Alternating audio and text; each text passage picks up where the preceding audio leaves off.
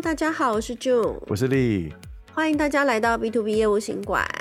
哎，June，你最近有没有去那个跟客户提案还是什么的？有啊，有，每天无止境的在提案中。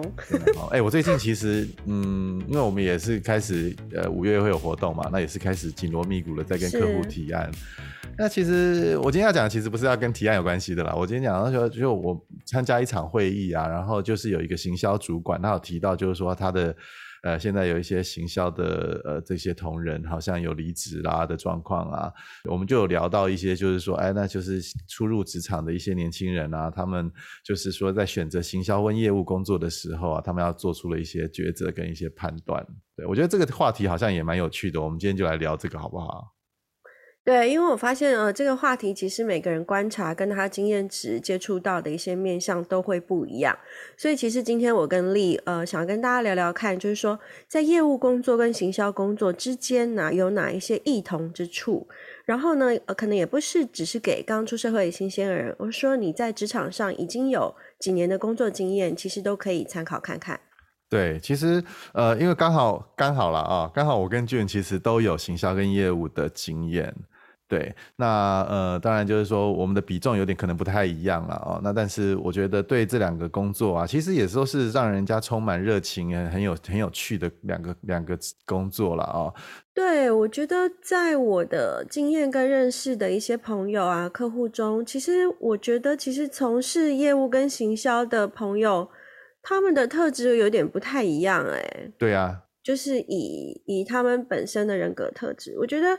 行销人会让我觉得他们比较，呃，心思比较细密，而且也比较愿意就是做多一点的，就是研究啊，或者收集资料之类的。那业务人员给我的感觉，他们会是稍微比较，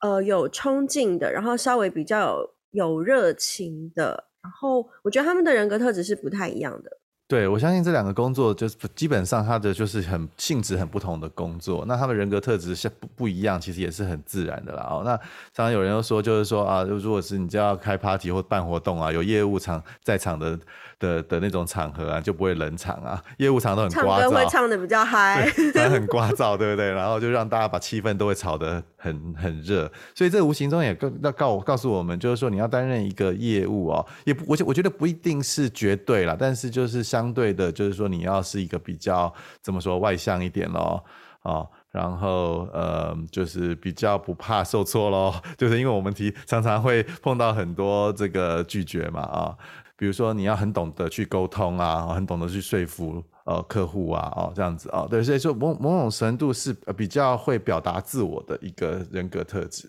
诶，那行销呢？那你你觉得那个就你觉得行销他的工作，那这样子的人格特质，通常是我们要怎么样去看他？其实我觉得行销的人，我发现他们在生长的背景，然后他们在求学阶段，其实他们都是一个算是很有想法的人。所以其实很有想法的人，我觉得他们也比较能够，就是去接受一些比较深度的一些。挑战，因为他们其实对自己的要求，我觉得相对也蛮高的哦，而且他们会有很有研究的精神。比如说，你丢给他一个市场的议题，然后他可以就是想方设法的，不论找到什么样的市场的这个 research 的管道，他就是要把这个答案找出来。所以我觉得行销是蛮有这个追根究底的这样的一个好奇心的精神，然后才能够来做一个市场推广行销的工作。没错哎，而且我觉得行销工作啊，以前跟现在也也有很多改变，对不对？我们讲到行销，常常就给人家的联想就是说在做行路啊，对不对？然后在做 DM 啊，然后跟设计广告啊、设计这样子。那现在现在我觉得那个面向变得好广哦，所以从 email 行销，你看我们上集有提到 email 行销嘛啊，那现在有那么多社群的网站、社群行销啦、网站行销、SEO，甚至要做影片。哇，我觉得现在他这个呃行销人员呢，就是其实他的面向也比较广一点了。对，然后这边再补充一下，就是在这几年业务的话，我觉得会是一个比较广泛，也是一个比较传统的一个名词。那在现在的一个新的职场上，其实我们称业务不会是只有业务，通常呢，它可能会有比较偏向于，比如说像是商务，或是说商务拓展。或者说业务开发，那甚至就是说，呃，客户的管理，所以其实在这几块，我们会发现，其实它都会跟所谓的第一个市场跟第二个客户会有关系。那这些东西都是呃环环相扣的，因为有一些业务它本身它主要的 KPI，它主要的它主要的功能就是它是去开发新的客户。那有一些业务，他的工作会是把现有的客户，他的 business 再把它扩大、再倍增。那这一些形态都是为呃，现在职场上蛮常见的一些业务性质，就是我们所谓的 sales nature 的工作。对，讲到这个啊，其实也跟你所处的公司的规模啊，还有就是说你的这个行业有点关系啦。一般来说，像我们台湾，就是我们我们台湾长久以来就是以制造业起起家的嘛，啊，或是代工啊什么的。那常常其实这个呃比较少行销这种角色，那就是比较业务比较。比较多一点点，甚至很多公司其实行销跟业务根本没有行销这个角色，或者是行销跟业务都是同一个人。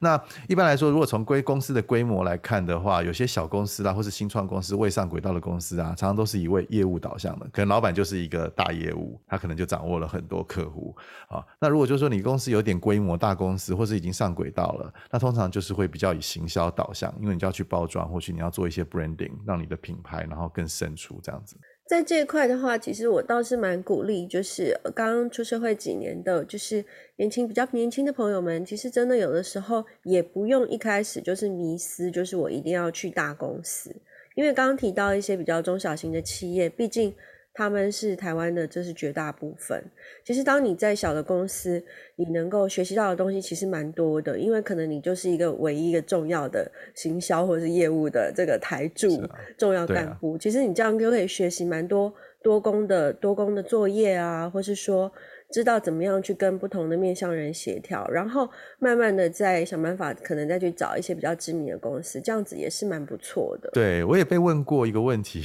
就是有人问我说，他要选择，就是也是刚出社会的社会新鲜人，他觉得他他他第一个工作，他要选择行销还是业务这个这个角色？那嗯，我我自己的看法，其实我通常其实都还蛮建议人家去做业务工作的，因为业务工作啊，某种程度，因为 比较可以赚到钱嘛，公司里。你比较爱钱，薪水最多的有时候都是业务嘛？不是啊，哦，其实应该是这样讲，就是说一分努力一分收获。哎，其实业务就是这样的一个工作。对，这就其实很现实的，而且啊，某种程度啊，你是一个菜鸟，你是一个新人啊，业务工作其实它是一个比较看成果的工作，它也是一个比较量化的工作嘛，啊，某种程度你可以跳过那个阶级，就说你如果业绩好，或是你有本事拿到很多订单的话，某种程度你是可以比较容易胜出的啦。那当然要看你的表现如何。所以对新人而言，他比较不用窝好久在一个职位，然后慢慢爬上去。但如果你有本事的话，他其实可以打破那个。呃，既定的一个架构，人事的架构啊，那所以，而且，而且，你可以做到很多，比如说，你可以知道这个职场啊，或者人际关系的柔软度啦，哦，那甚至业务，你要了解产品，你要知道整个每个公司内部跟外部的公司架构决定的过程，这种东西其实不是很容易在一个呃内勤工作可以学到的，所以我通常都会建议是是对从业务工作开始，而且我个人。我个人蛮喜欢业务工作的，就是我觉得不论是什么样的背景啊，什么样的呃，就是 major 啊，你学的东西是什么，其实业务工作有一个最棒的地方，就是你可以知道你自己是什么样的人，因为你会碰到太多不同的人，然后你有时候必须要放低你的身段，然后你必须要去调整你的弹性度去跟人家沟通。其实我觉得这个是业务工作最。最美的地方是我最喜欢业务工作的地方。对，那讲到这样子的话，也不是说行销工作就就不好了哦。就行销工作，其实我我我我常常在看行销工作，它其实是一个格局比较大的一个工作哦。就它其实在做一个统，就我刚刚讲过一个统筹规划啊，甚至树立品牌牌哦。那这种东西其实不是业务通常参与很多的。你要怎么样扩大这个品牌知名度啊？提高就是这个呃客户。对你的品牌的好感，这个成就感其实很高的哦。如果你做成功之后，你的品牌可能在你的产业或是在可能知名度上面的提升，那就是你自己的提升嘛。哦，你曾经辅助一个公司把它的品牌知名度提升，这个成就感我觉得也是很大的。对，而且我觉得市场就是在市场推广啊、行销这一块，我觉得它变得会是有一点像是它的整个的层级会更拉伸到，有的时候甚至是。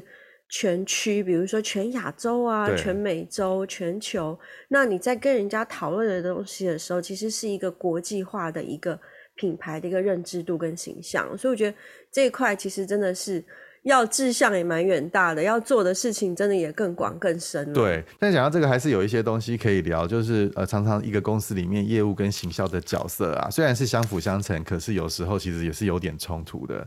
这就你应该很有很很多这样子的经验，你要不要跟大家聊一下？嗯，对，因为真的在比较大的公司啊，或是一些企业啊、会社，其实它真的是行销跟业务部，它其实还是都蛮多是分开的。因为我觉得在比较正规的理念上，他们会觉得 sales 就是做 sales 的工作，那行销你就是把行销市场这块工作做好。那我觉得与其互相的来就是挑毛病啊，互相的不满抱怨，还不如就是互相的补强，然后去完成这个整体的这个团体的目标。那这个中间的一些沟通，还有一些契合跟配合度，我觉得这真的是每个公司的行销跟业务都可以好好的来培养。可是我真的我印象中，以前我们配合的好的地方，我觉得真的是真的会很棒，因为就是。行销它其实会有一些不停的一些新的想法，或者说他去参考市场上一些最新的东西，然后他就是也随时随地的请教业务，然后去收集实际的客户的反应跟声音，然后来做一个调整。到最后，其实它的结果会是蛮不错、蛮惊人。对，你看一个好的公司啊，其实行销跟业务的搭配，如果取得某种程度的一个平衡的时候，其实都会有很多很好的结果出现，对不对？啊、所以其实呃，与其彼此 抱怨，其实我们的相互是很需要彼此的啦啊。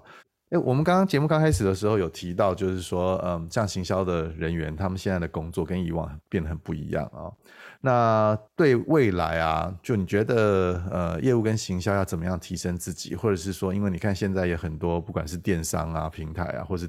或是这种交易的行为的改变，行销跟业务人员需要不要做一些什么样子的改变，与时俱进啊？我觉得行销人还是可以好好的做自己，因为其实我觉得最重要的还是在你的你自己，你你本身，比如说你你已经会的东西，你现有的经验，还有就是你吸取到一些新的知识。那我相信，其实，在每一个企业、每个公司，它里面对行销的一些内容，甚至目标，还有它的成果的要求，会是有一些不一样的。所以我觉得。不用太过于迷失在啊，别人是怎么做，我怎么没有做到？我觉得这样子反而会浪费了你自己的时间。那我记得我们在前几集的单集，我们其实有呃讨论到一些对于今年度行销人啊，在整个职场上以及竞争格局的一些预测。我觉得大家也可以参考那一集的单集。其实我觉得行销在每一家公司现在的地位都是越来越提升，而且它的权力都是越来越大了。那在这样子的一个状态下，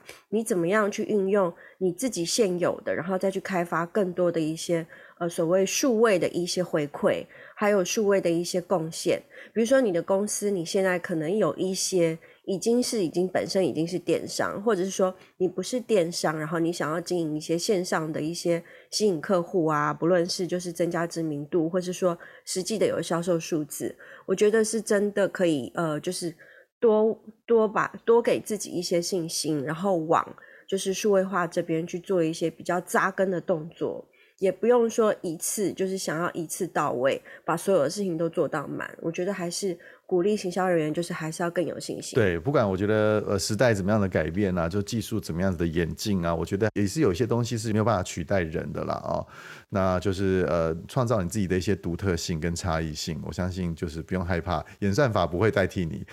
你的电子商务也不会取代这种传统的业务，除非你就是原地不动，然后一直在做一些太传统的工作，然后当然就会你会被取代。对哦，因为我觉得就是工作虽然说只是一份工作，可是我觉得大家都在能工作中获得非常多宝贵的东西，所以不论你是做业务开发工作，或是市场推广、行销的工作，那我们都觉得其实真的都是要把。自己的信心度好好的提升，然后也多去做一些自我的调整。那如果碰到一些挫折，其实我觉得也不用太难过，只要慢慢慢慢的调整，其实都是会越来越进步的。对啊，也欢迎大家跟我们分享一些不管是行销或业务工作的一些经验，甚至问题。对啊，欢迎大家。那今天节目就到这边喽，谢谢大家，拜拜。拜拜。